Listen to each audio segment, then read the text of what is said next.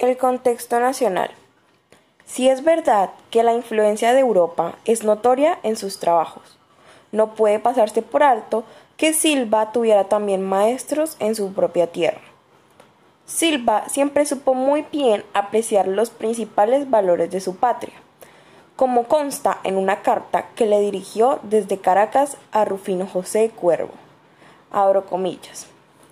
Quiero que conozcan en Venezuela que hombres de mi tierra, y al efecto, al venirme, logré que Rafael Pombo, Diego Fallón, Jorge Isaacs, Ismael Enrique Arciniegas, el señor Caro, en fin, cuanto tenemos de más ilustre como poetas, me dieran composiciones inéditas para hacerlas publicar aquí.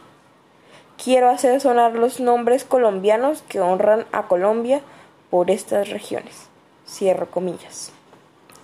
Buen ejemplo de lo que Silva pudo haber aprendido de tales ilustres escritores es su habilidad en el manejo del verso eneasílabo, poco utilizado entonces en la poesía española.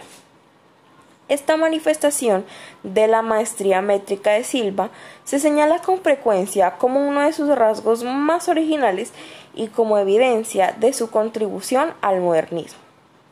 Es muy posible, empero, que su hábil manejo del eneasílabo se debiera a su conocimiento y estudio de estrofas como esta de José Eusebio Caro. Abro comillas. Quiero una vez estar contigo, cual Dios el alma te formó, tratarte cual a un viejo amigo que en nuestra infancia nos amó. Volver a mi vida pasada, olvidar todo cuanto sé Extasiarme es una nada y llorar sin saber por qué. Cierro comillas.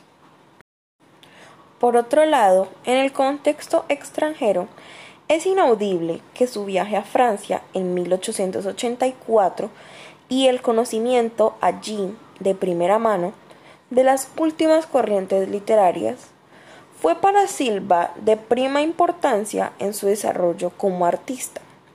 Lo que no se suele recordar sin embargo, es que cuando salió para Europa ya era patente su interés en Francia y los grandes líricos del romanticismo francés.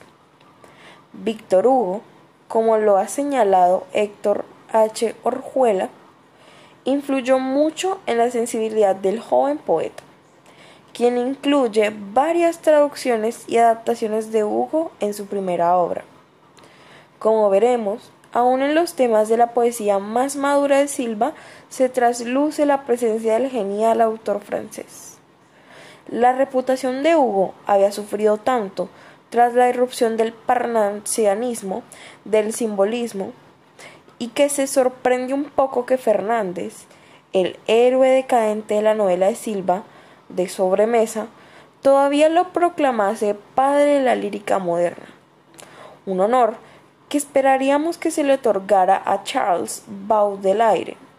Desde este punto de vista, es interesante notar cuando Silva en Triste usa las frases lenguaje difuso y diálogo confuso.